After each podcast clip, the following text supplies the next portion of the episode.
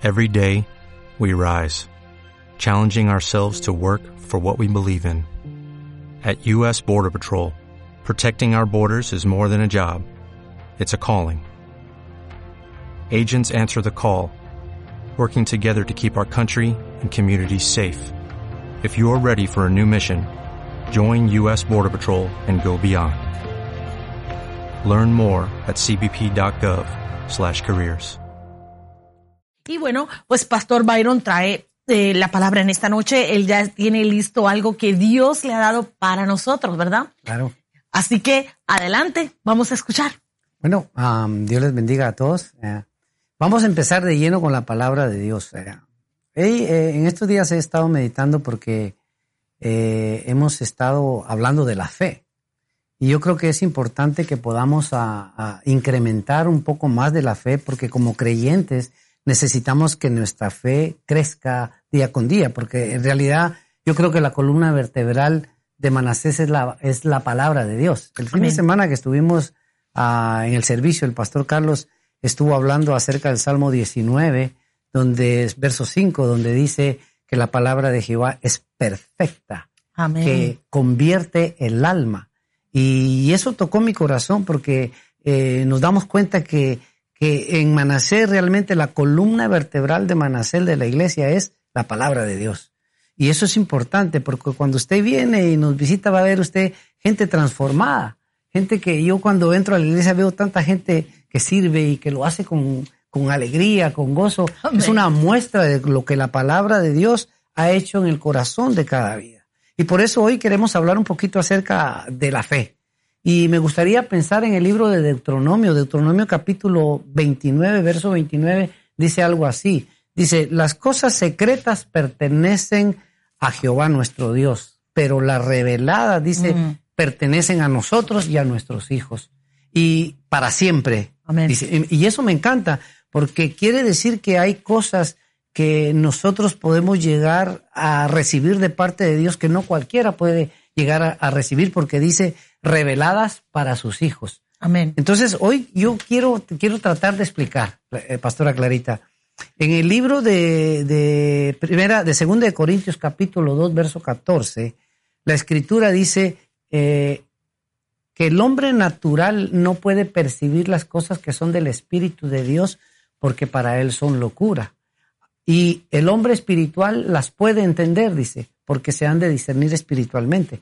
Ahora, tenemos que entender que como creyentes o como, como hijos de Dios, el creyente necesita saber que mientras que caminamos en la vida, necesitan saber que existen dos tipos de dimensiones, la espiritual y la natural. Amén. Nosotros caminamos en este mundo naturalmente, pero como hijos de Dios debemos aprender a conocer esa otra dimensión, la dimensión que es la dimensión de la fe. El mundo camina con esa fe que Dios nos ha dado, porque el mundo tiene fe también, pero es una fe Mm. que Dios en su amor y en su misericordia le ha dado a la humanidad para que vivan en esa fe, pero es una fe en la cual tú confías en ti mismo, una fe que confías en tu negocio, una fe que te hace confiar en tu carro, en lo que tienes, en lo que posees, en lo que tú puedes hacer. Esa es la fe del mundo. Cuando uno se levanta temprano, tú te levantas corriendo y no te levantas con temor, porque tú esa fe te hace, te da confianza, sabes que no te vas a hundir, sabes que no te vas a caer. Esa es la Así fe es. que Dios le da al mundo, pero la fe de Dios es otra cosa más sobrenatural, porque es una fe que nos hace confiar solamente en Dios. Entonces, los creyentes debemos eh, pensar en esto. Queremos poner esto en el corazón de ustedes, Pastora Clarita, que los creyentes debemos entender que como hijos de Dios tenemos que aprender a caminar en esa fe sobrenatural. La escritura dice aquí que el hombre natural, el hombre natural no puede percibir ni puede entender No. las cosas del Espíritu de Dios, porque dice, porque para él son locura. Pero el espiritual dice, las puede discernir y él no puede ser llegar juzgado por nadie.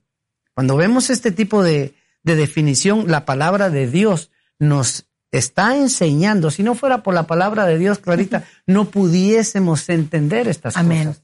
Entonces, Gálatas capítulo 5, verso 16 habla de la otra naturaleza y dice, anden en el espíritu y, y no satisfagáis los deseos de la carne. O sea que la escritura nos incita y nos empuja a que debemos de caminar nosotros en el espíritu, pero caminamos también en la carne, en esta naturaleza, en este cuerpo. Ahora, pensando en esto, vemos aquí dos dimensiones. Vemos la espiritual y vemos la carnal. Pero hay algo que la iglesia necesita saber. Cuando hablamos de la naturaleza carnal, recordemos que la naturaleza carnal, nuestro cuerpo, está compuesto también de cinco sentidos. Y esos cinco sentidos son los que nos conectan con el mundo.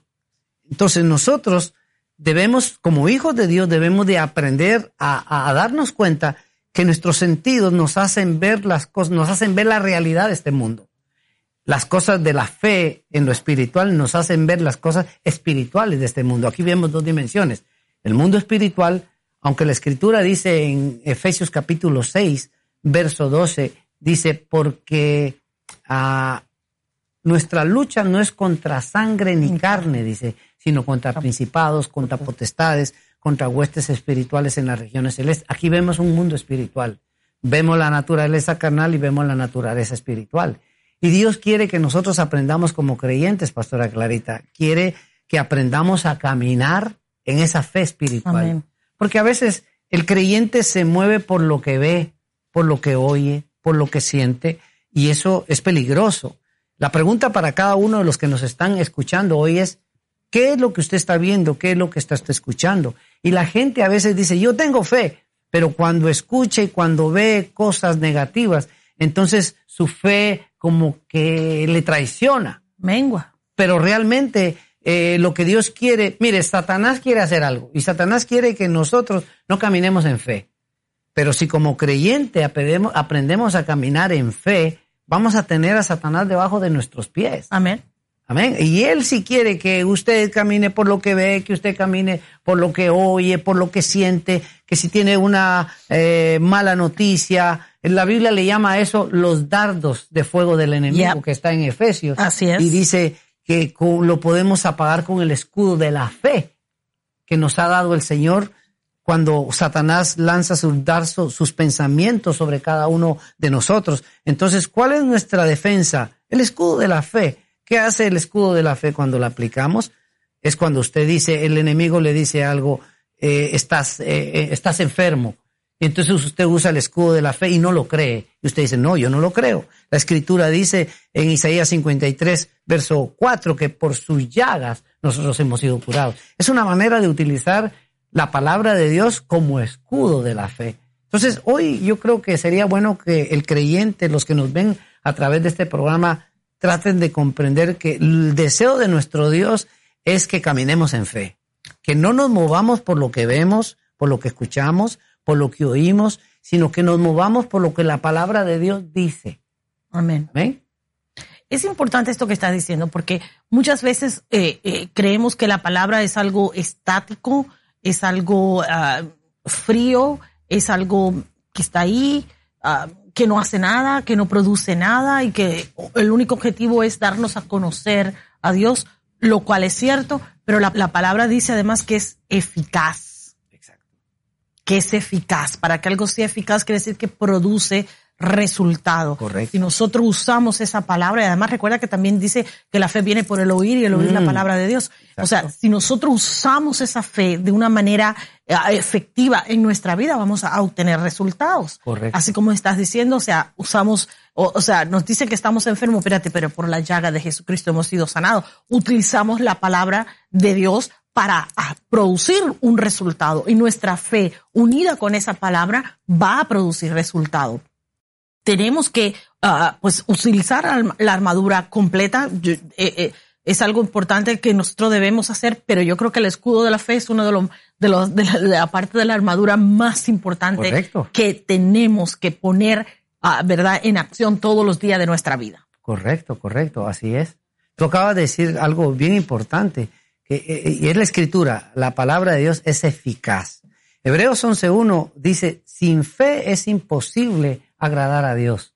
o sea que, no, perdón, dice que la, fe es la certeza de lo, que, se, espera, la convicción de lo que no se ve. Pero el verso 2 dice que sin fe es imposible agradar a Dios. Que todo aquel que se acerca debe de creer que le haya, porque Él es galardonador de los que le buscan. Imagínate cuando oramos, el creyente, yo siempre digo, aunque la escritura dice que nuestra fe sin obras es muerta, yo me pongo a pensar y digo, cuando el mundo ve a una persona que practica la música y pasa ocho horas, diez horas, un día encerrado en una habitación en la música, el mundo se admira de esa persona y dice, se inspiran y dice, yo quisiera ser como ese, ese músico para poder agarrar la, la, la habilidad con la que él... No, le llaman virtuoso. Eh, exacto. Pero cuando un hombre de Dios o un creyente ora y pasa cuatro, cinco, seis horas, ocho, diez horas metido en una habitación, la gente del mundo dice, esa persona se enloqueció. Porque la Biblia dice que la palabra de Dios, la palabra cruz para el mundo es locura. O sea que el mundo no puede entender que cuando nosotros buscamos a Dios en fe, la Biblia dice aquí en este, este pasaje que acabamos de mencionar de Hebreos 11.2, que eh, todo aquel que se acerca a Él debe de creer que le haya. Porque cuando nos arrodillamos en oración y vamos creyendo que nos vamos a encontrar con Él, es cuando empezamos a entrar en esa atmósfera donde Dios quiere que estemos. Y Él dice que Él se agrada y Él es galardonador. En otras palabras, ahí es donde Él nos fortalece, ahí es donde Él nos llena, ahí es donde Él nos unge, ahí es donde nos aprendemos a comunicar con Él y Él donde Él nos da la victoria. Amén.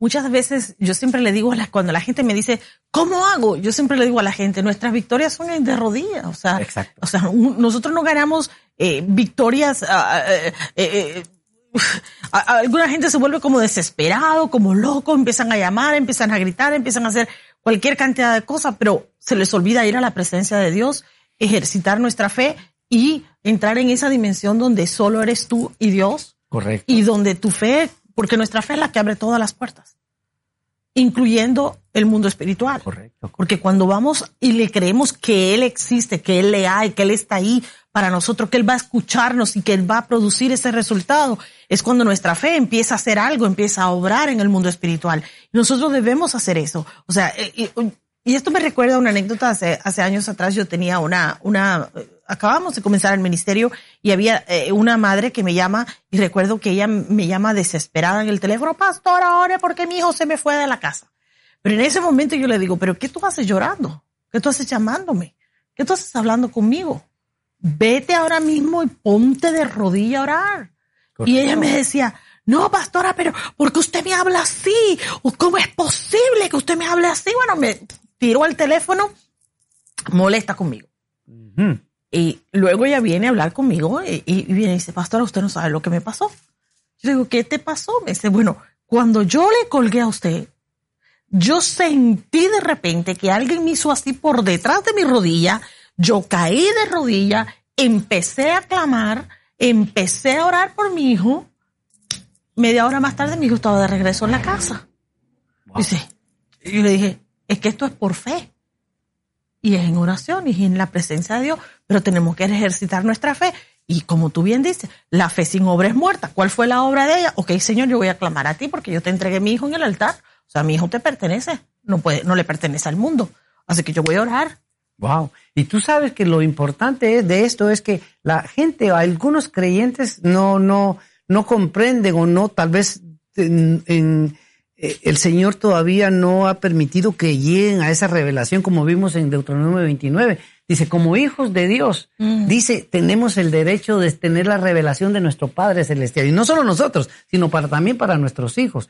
Pero me llama la atención, eh, fíjate, lo que la gente no sabe es de que la Biblia, por eso es importante. El pastor Carlos dice algo que me gusta, lean la Biblia, tome su Biblia, lea la Biblia, lea la Biblia. ¿Por qué? Porque ahí está la dirección del creyente. Fíjate, tú mencionaste algo, dice, dice la pastora Clarita, eh, empezó a orar, sintió que algo sucedió, pero lo que la gente no sabe es que la Biblia descubre y, y dice, no estamos solos. Ahí en la escritura en Hebreos 1.14 dice que hay ángeles ministradores mm. enviados a los herederos de la salvación. O sea que hay ángeles que están al servicio de nosotros, que nos ayudan en esta batalla. Algo que el pueblo necesita saber es de que el primer momento que nosotros le entregamos nuestra vida a Cristo, Clarita, empieza la guerra. Absolutamente. O sea, la guerra, tal vez no la guerra porque la guerra ya ha sido ganada. Cristo venció a Satanás en la cruz del Calvario y gracias a Dios ya fue vencido. Pero ahora nosotros, desde el primer momento que nos convertimos al Señor y dejamos el bando de Él, Él es nuestro enemigo número uno.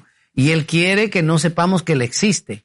Pero lo que necesitamos entender nosotros como soldados, Pablo le escribió a Timoteo y le dijo en Timoteo 2.3, le dijo, pero tú sufre penalidades como buen soldado de Jesucristo. En otras palabras, recuerde, como iglesia, somos soldados de Jesucristo. Estamos en medio de una guerra librando diferentes batallas. Todos los días nosotros vamos a tener batallas, pero esas batallas van a servir para que podamos, ah, pongamos a trabajar nuestra fe y lo que creemos en la palabra. Es importante esto que estás diciendo, porque hay una, una idea fantasiosa, eh, color de rosa, que, que muchas, que ah, es como un movimiento dentro de la iglesia actual que le, le, dice a la gente, viniste a los pies de Cristo, todo va a ser bonito, todo va a estar bien, vas a, vas a, o sea, vas a ser exitoso, vas a cumplir todos tus sueños, vas a ser millonario, vas a hacer esto, lo otro, pero esa no es la realidad. La realidad es que vamos a tener uh, circunstancias, ¿verdad? situaciones que vamos a tener que enfrentar todos los días, como todo el mundo, porque en ninguna parte de la escritura se nos promete que no vamos a librar ninguna batalla. Correcto. Al contrario, dice la palabra de Dios que Él nos ha dado, ¿verdad? Los nos ha adiestrado nuestras manos para la batalla, nuestros dedos para la guerra. O sea, nos ha dado todas las herramientas para que vayamos a, pelear la buena batalla de la fe, etcétera, etcétera. Pero en ningún momento se nos ha claro, y Él dice que vamos a tener bendiciones que se nos abunde. Correcto, correcto. Pero, o sea, de un, vamos a tener ambas cosas. Y y más importante aún, dice que nuestra alma va a prosperar, que vamos a prosperar así como prospera nuestra alma. Mm. Eso quiere decir que hay un proceso de cambio y transformación por el cual el creyente tiene que pasar. Y esto me gusta porque quiero llegar a este punto. Tú hablaste de la fe que el mundo tiene y es que la palabra de Dios dice que a todos Dios nos dio una medida de mm, fe. O sea, esa medida de fe no la obtuvo usted el día que vino a los pies de Cristo, ya la teníamos. que la hiciera, que la ejercitáramos o no era otra cosa. Pero hay una fe que está por encima de esa fe, que es la fe que tenemos que desarrollar y es uno de los frutos del Espíritu Santo. Y muchos de los, de los hijos de Dios creen que todo va a venir así por, tú sabes, por maravilla, eh, voy a hablar y voy a decir, oh, esto va a suceder. Incluso eh, hay algunos hasta que le dan órdenes a Dios. Dios se sabe, el pastor se pone bravo cuando escucha esto. Le dan órdenes a Dios. Dios, vas a hacer esto, vas a hacer aquello. Y eso no es así. O sea, Dios, si le pudiéramos dar órdenes a Dios, Dios dejaría de ser Dios. ¿Cierto? Correcto. Entonces, nuestra fe tiene que ser ejercitada. Nuestra fe tiene que ser ejercitada a diario. Eh, eh, tenemos que ponerla por obra, tenemos que todos los días creer por fe. Y me gusta eso, esto que dijiste al principio, porque yo sí, hubo un tiempo que yo le, yo, eh, en una, prediqué hace años atrás y yo le decía a la gente, cuando usted se siente en una silla, usted por fe cree que no se va a caer. sí, exacto. Ahí está. Es lo mismo que estabas, el punto que estabas diciendo al principio, ¿verdad? Uno vive por fe todos los días, aunque no nos damos cuenta, pero, pero estamos ejercitando nuestra fe. O sea, te montas en tu carro, sales a, manejar tu carro creyendo por fe que todo va a salir bien. O vas a trabajar todos los días creyendo que todo va a ir bien. O sea, eh, eh, vivimos por fe a diario. Lo que sucede con el creyente es que nuestra fe tiene que ir a un límite más allá. Tenemos que ir más allá de nuestra carne, de nuestras ambiciones personales, de nuestras ambiciones terrenales, o sea, de, todo esto y vivir verdaderamente por fe, creyendo las promesas de Dios. Correcto. Lo que Dios ya nos ha prometido. Correcto. Porque la fe del mundo, si te das cuenta, te empuja a las cosas terrenales. Mm. Y entonces la gente lo que hace, dice, tengo mi fe ponen su fe en el carro, ponen su fe en la esposa, en sí mismo, en los hijos, en el trabajo, en el negocio, en el edificio, eh, pero es una fe que te lleva y te arrastra y te, te, hunde más en el mundo. pero la fe de Dios nos empuja a impulsar y a creer en las cosas sobrenaturales de nuestro Dios. Amén. Tú, dijiste algo. Eh, Juan lo dice, amado, yo deseo que seas prosperado, así como prospera tu alma. Ahora, nosotros, eh, cuando oímos estas palabras, nos estamos dando cuenta que lo primero que el deseo de Dios es que busquemos las cosas espirituales. Así es. Cuando, porque si espiritualmente somos pequeñitos, cuando la bendición venga sobre nuestra vida, no vamos a poder manejarla. No. La, más bien la bendición que Dios nos va, si nos la llegas a enviar de esa manera, nos va a destruir, nos va a sacar del, del, del, del evangelio, nos va a sacar del propósito de Dios. Pero si espiritualmente, primeramente, somos fuertes y estamos bien en el Señor, por eso dice, amado, yo deseo que seas prosperado, dice, pero así como prospera tu alma. ¿Cómo prospera nuestra alma? Con la escritura, metiéndonos con Dios en oración, creyéndole a su palabra, consagrándonos, santificándonos, apartándonos de lo malo. Esa es la manera. Amén. No hay de otra. Y nuestra fe, yo creo que ah, muchos hablan de la fe. Y yo siempre digo esto, la gente dice que vive por fe. Y yo creo que creen que viven por fe. Pero cuando viene el problema, se tambalea la fe. Entonces no estás viviendo por fe. ¿Y tú sabes por qué es? Porque a veces la gente, dijimos al principio, está viviendo, aunque vivimos en este cuerpo que es un aparato que nos sirve para, ese es el vehículo que Dios nos ha dado mm. para que nuestro hombre espiritual se mueva en este mundo. Pero este vehículo Dios nos lo dio para que podamos glorificar a Dios. Es un, es un instrumento que Dios ha puesto eh, en este mundo para que nosotros a través de este cuerpo podamos, Dios se pueda manifestar a través de nosotros. Entonces, tenemos que comprender que eh, el mundo y el enemigo, Satanás, dice primera de Pedro 5.8, anda como león rugiente tratando de ver a quién devorar. Él no quiere que sepamos que existe. Mientras más invisible sea, más efectivo va a ser su ataque sobre nosotros. Por eso dijimos al principio, no, ¿qué es lo que usted está oyendo? ¿Qué es lo que usted está viendo? Eh, a veces la gente desfallece en la fe porque pone atención a lo que oye, a las palabras de los amigos, en lugar de consultar a la escritura, a la mm. palabra de Dios, al consejo de Dios, nos dejamos llevar por lo que las noticias dicen, porque la persona dice, y no tiene nada que ver con la palabra de Dios. Entonces nos estamos moviendo por nuestros sentidos y mm. tenemos que tener cuidado qué vemos y qué escuchamos. Necesitamos que ustedes comprendan que tú dijiste algo, siempre lo has dicho, debemos de ser agradecidos. Amén entonces, cuando oramos, usted no tiene que decir, ¿será que dele gracias a Dios? Eso es la fe. Agradezcale a Dios. Si ya Dios hizo el milagro y le sanó, dele gracias a Dios. Si todavía no ha llegado, dele gracias a Dios. Amén. Porque eso es agradar a Dios. Sin fe es imposible agradar a Dios. Y cuando fe significa confianza. Entonces, cuando demostramos a nuestro Padre Celestial que tenemos esa confianza en Él, que esperamos en Él, el milagro llega. Amén. La Biblia dice que la prueba de nuestra fe produce paciencia. A veces Dios permite que pasemos por pruebas para, porque quiere hacer que nuestra fe se vuelva fuerte, aunque en realidad no podemos decir grande porque la escritura dice que no necesitamos una fe grande para poder hacer cosas. Dice, como el grano de, un semillo, de una semilla de mostaza. Así. Así, si tuviésemos esa fe, pudiésemos decirle a cualquier monte que se mueva y se moverá. Amén. Usted sabe que ahora predicamos la mega fe. La mega fe. Ahora tenemos que tener una mega fe. Yo, yo le digo, bueno, ¿dónde dice la Biblia que necesitamos una mega fe? La palabra de Dios dice de la boca de Jesucristo mismo que si tuviésemos la fe del tamaño de un granito de mostaza, que es la, la semilla más pequeña, pero la que produce un árbol muy grande y frondoso, ¿verdad? Si tuviésemos esa fe, podríamos producir los resultados. Correcto. Nuestra fe va a desatar estos milagros. Correcto, va a hacer que, que eso es lo que hace nuestra fe, hace que el mundo espiritual del cual estamos hablando y tenemos que ponerle atención. Dijimos al principio, Satanás no quiere que usted camine eh, en el espíritu cuando dice, mm. cuando Pablo dice, eh, no andad en el espíritu y no satisfagáis los deseos de la carne. No está diciendo que usted se tiene que sentir que es espiritual, sino que lo que está diciendo la escritura es que usted trate de creerle a Dios. Amén. Crea lo que la escritura dice, crea en su palabra, muévase en fe en su palabra. Y cuando usted se mueve en fe creyéndole a Dios, los ángeles del Señor que viven en esa dimensión están al servicio de nosotros, se van a mover para protegerlo, se van a mover para cuidarlo. Si está pasando por un momento de angustia, de aflicción, es porque Satanás está tratando de afligirlo para que usted eh, no crea que, que hay ángeles ministradores en el mundo espiritual que están allí, que nos están ayudando, peleando contra estas fuerzas espirituales. ¿Para qué? Para que nos den la victoria, para que podamos vencer a nuestros enemigos espirituales. ¿Te has dado cuenta que la primera cosa que viene cuando tenemos un problema a, nuestra mente es Dios se olvidó de nosotros? Mm. O ¿dónde está Dios en esto? Correcto.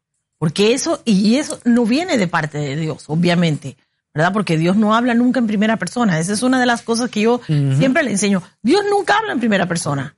Dios nunca te va a decir las cosas en primera persona. Dios te va, a hablar en tercera persona porque es otra persona aparte de nosotros.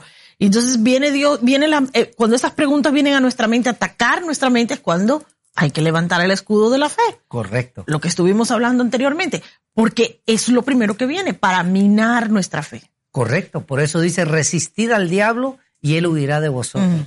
Si usamos el escudo de la fe y cuando el enemigo ponga esos dardos de fuego, porque si son de fuego, mm. Proverbio dice que el, poder de la vida y de la muerte está en nuestra boca. Que Satanás también puede usar a familiares, amigos, a personas, a gente conocida, puede usar palabras porque dice que las palabras de los hombres son como golpes de espada.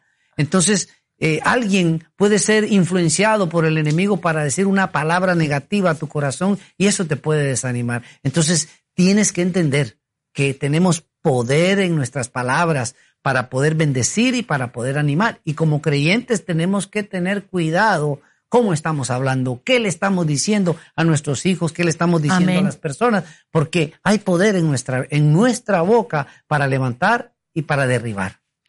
Una de las cosas más importantes que yo creo que, eh, que ha sido una de las cosas que a mí me ha ayudado mucho en mi vida espiritual, porque es uno de, la, de, de, de, la, del aprendizaje mayor que he tenido con la palabra de Dios.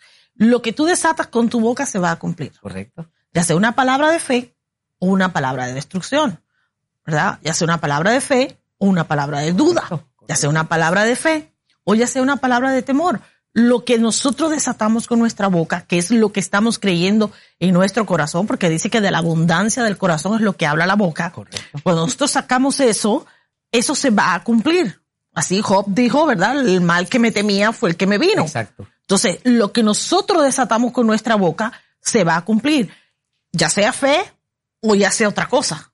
Por eso tenemos que tener cuidado qué hablamos. Correcto, correcto. Una y otra vez lo he enseñado, pero Ah, yo, yo me maravillo de escuchar a la gente hablar las barbaridades que hablan. Yo digo, si supieran el impacto que esas palabras tienen en el mundo espiritual, no las dijeran. Correcto. O sea que tenemos que tener cuidado la manera como hablamos. ¿Por mm. qué? Porque nuestras palabras pueden llegar a producir fe, una fe positiva o una fe negativa en la vida de las personas. Me gusta mucho, por eso Dios ha puesto esto en mi corazón, Pastora Clarita. Y yo me he dado cuenta, Manasés, estábamos hablando fuera del aire, y Manasés creció, este ministerio es un ministerio que tiene casi 19, 20 años, pero Manasés creció hace 11 años. Y yo veo a Manasés como una iglesia de fe. Primero que todo, lo primero que veo es que la columna vertebral de Manasés es la palabra de Dios. Por eso es que se ven cambios. Hoy en día hay muchas personas que se han alejado. Yo quiero hablar a los que han nacido de nuevo, a los que han nacido de Dios, mm. a los que andan eh, buscando una iglesia, están, eh, ¿cómo se dice?, ah, desanimados porque no han encontrado la iglesia. Nunca vamos a encontrar la iglesia perfecta. No, claro. Pero algo que usted tiene que saber es que existen remanentes pequeños, existe la iglesia y Manasés me encanta porque Manasés tiene una particularidad. Se habla la palabra de Dios. O sea, hay la palabra de Dios es vida, como leímos al principio, lo que dice el Salmo 19, la palabra convierte el alma. Y eso cuando usted entra a Manasés, usted va a ver gente convertida, gente cambiada, gente que le sirve. Que, ¿Por qué? Porque ha habido un efecto en la palabra de Dios. Y eso es lo que me gusta. Tiene 11 años, hablábamos fuera del aire de ser Manasés. Pero yo creo que Manasés ha nacido de Dios. ¿Sabes por qué ha nacido de Dios? Porque yo veo a, yo me imagino a, Manasés cuando Dios decidió, antes de que naciera, diciendo, voy a crear Manasés y lo voy a enviar a la tierra a través de la vida del pastor Carlos, de la pastora Clarita, y van a nacer mm. con un propósito. Y yo veo el propósito, veo cómo las almas se han vuelto a Dios. Y quiero hablarle a las personas que dicen, ando buscando un lugar donde congregarme. Le invito para que venga cómo la palabra de Dios fluye en este ministerio y cómo la vida de las personas cambia. Los que hemos nacido de Dios entendemos el hambre y la sed espiritual que a veces los creyentes tienen y necesitan saciarla, pero van a este lugar, van a este otro lugar y sienten que su alma eh, no se sacia. El Mm. Salmo 42 habla, dice, así como el siervo, decía David, brama por las corrientes de las aguas, así brama por ti, oh Dios, el alma mía. Si usted ha nacido de Dios y es una nueva criatura en Cristo Jesús, usted sabe de lo que le estoy hablando. Si su alma se siente sedienta, abatida, escúcheme, aquí hay agua. Hay agua. La escritura, estaba leyendo la, la vida del siervo. Dice que el siervo, cuando se encuentra en peligro, él, él, él, él, despide un aroma, un aroma fuerte que hace que sus depredadores lo encuentren y lo localicen. Y en esa desesperación por instinto, él busca las aguas para defenderse, para protegerse. Cuando corre, cuando ve que el león lo persigue y corre a las aguas y se sumerge en las aguas, se baña y ese olor se le va. Entonces las, las, los depredadores dejan de buscarlo, pero ese olor que despide hace que atraiga a los animales. Mira qué, Wow, impresionante. interesante. Y entonces así es como nosotros como creyentes debemos de sentir, los que sienten esa, esa, esa hambre, ese, ese deseo de, de, de espiritual, nosotros les recomiendo, yo les recomiendo, busque Manasés. Estamos en Miami, venga y pruebe el agua que fluye desde el altar para que vea que su alma puede llegar a ser saciada. Amén. Y, con esa nota quiero pues recordarles si hay entre nuestra audiencia alguien que nunca le haya entregado su vida a Cristo, ese es un buen momento, es una buena oportunidad para tomar la decisión de entregarle su vida a Él. Él es el único que puede saciar tu alma, Él es el único que puede cambiar y transformar tu vida, Él es el único que puede reescribir tu historia, el único que puede cambiar, sí. ¿verdad?, tu vida y llevarla de lamento, a alegría, a gozo. Él es el único que puede, pues, romper esas maldiciones, romper ese pasado de tristeza y amargura y darte una vida nueva, una vida abundante, una vida llena, ¿verdad?, de gozo, de paz, de tranquilidad, algo que solamente Cristo puede dar. Él es el camino, Él es la verdad, Él es la vida, Él es el único camino al Padre. No hay otra, no hay otra forma de llegar al Padre. Él es el único que puede darte esa, esa paz que tanto necesitamos. Así que yo quiero invitarte a que hagas una oración conmigo. Esta oración va a cambiar tu vida de muerte espiritual, esa muerte espiritual que no nos deja verlo a Él, que no nos deja recibir la revelación del Padre, a una vida abundante, una vida en el Espíritu, una vida de fe, que podamos creer por estas promesas que están contenidas en la palabra de Dios. Así que yo quiero invitarte a que hoy tomes la decisión de entregar tu vida a Él. Él quiere cambiar tu destino, pero la única forma en que podemos hacerlo es cuando nosotros tomamos la decisión de cambiar nuestra vida, de hacerlo a Él al Señor de nuestra vida, de arrepentirnos de todo nuestro pecado, de nuestro pasado y comenzar una vida nueva en Cristo. Así que si ese eres tú, tal vez tú le conociste, tal vez le serviste incluso, pero por cuestiones del diario vivir, pues te apartaste de su camino. Esta es una buena oportunidad para regresar al Padre, es una buena oportunidad para regresar a Él. Él quiere cambiar tu vida y tu destino. Así que donde quiera que estés en este momento, si quieres hacer esta oración conmigo, simplemente repite después de mí, Padre Celestial, yo me arrepiento de todos mis pecados yo reconozco que Jesús es el Hijo de Dios que murió y resucitó al tercer día para darme vida eterna.